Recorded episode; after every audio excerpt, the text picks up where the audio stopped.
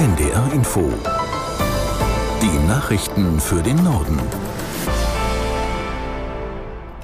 Um 7 Uhr mit Tarek Yusbashi. Der oberste Gerichtshof der USA hat zugestimmt, den Antrag auf Immunität vor Strafverfolgung des früheren Präsidenten Trump zu prüfen. Die Anhörung wurde für den 22. April angesetzt. Aus Washington Sebastian Hesse. Es wäre Donald Trumps größter Triumph. Sollte der oberste Gerichtshof urteilen, dass die Immunität eines US-Präsidenten vor Strafverfolgung absolut ist, dann wäre der anstehende Prozess gegen Trump wegen versuchten Wahlbetrugs vom Tisch. Am 6. Januar 2021, dem Tag des Sturms auf das Kapitol, war er noch im Amt. Der Supreme Court wird nun festlegen, ob es Einschränkungen bei der präsidentiellen Immunität gibt. Die Anhörungen zu der Frage beginnen in der zweiten Aprilhälfte. Wann eine Entscheidung fällt, ist unklar. Insofern könnte es gut sein, dass der Wahlbetrugsprozess gegen Trump nicht vor der Präsidentschaftswahl im November beginnen kann. Eigentlich sollte der Prozess bereits kommende Woche losgehen am 4. März.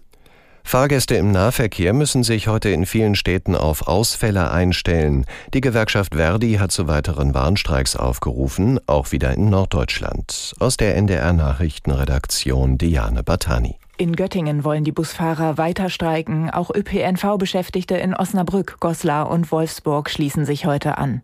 Die Üstra in Hannover und die Braunschweiger Verkehrsgesellschaft lassen Stadtbahnen und Busse in den Depots. Auch in Schleswig-Holstein streiken weiter private Busunternehmen. In Hamburg fahren heute und morgen nur die S-Bahn und Schulbusse. Verdi fordert unter anderem mehr freie Tage und längere Ruhezeiten. Kreml-Chef Putin hält heute seine traditionelle Rede zur Lage der Nation. Beobachter erwarten, dass sich der Präsident zwei Jahre nach Beginn seines Angriffskrieges auch zur Lage in der Ukraine einlässt. Die russischen Truppen hatten dort zuletzt taktische Gewinne verzeichnet. Zudem könnte sich Putin zur Haltung Moskaus zu der Bitte um Schutz pro-russischer Separatisten in der abtrünnigen moldauischen Region Transnistrien äußern.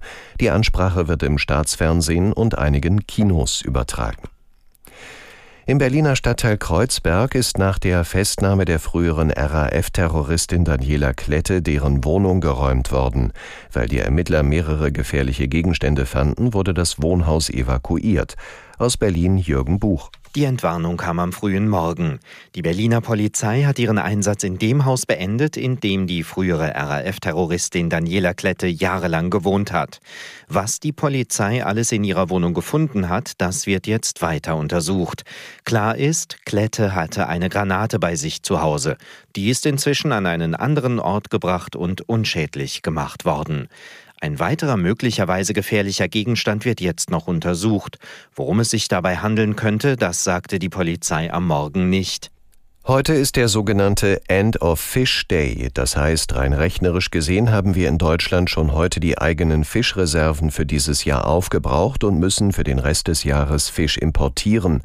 So schreiben es die drei Organisationen Brot für die Welt, Fair Oceans und Slow Food Deutschland in einer gemeinsamen Erklärung. Sie nutzen den Tag seit fünf Jahren, um auf den Meeresschutz aufmerksam zu machen und fordern eine nachhaltigere Fischerei in Nord- und Ostsee. Dafür werten sie Daten des Bundesinstituts für Landwirtschaft und Ernährung aus. Die deutschen Fußballerinnen haben sich für die Olympischen Spiele in Paris qualifiziert. Die DFB-Frauen gewannen das entscheidende Spiel in der Nations League gegen die Niederlande mit 2 zu 0. Aus der Sportredaktion Christina Schröder. Torschützin Lea Schüller kündigte einen Hotelabriss an nach dem Sieg im niederländischen Herrenfeen. Mit dem dritten Platz in der ersten Ausgabe der Nations League ergatterte Deutschland das letzte Ticket für die Sommerspiele in Paris. Schon in der ersten Hälfte hatte sich die DFB elf zahlreiche Großchancen erspielt. Richtig genutzt hatte sie Deutschland erst in Person von Clara Bühl und Schüller in der zweiten Hälfte. Bei den Olympischen Spielen in Paris werden die deutschen Fußballerinnen weiterhin von Interimstrainer Horst Rubesch betreut. Das waren die Nachrichten.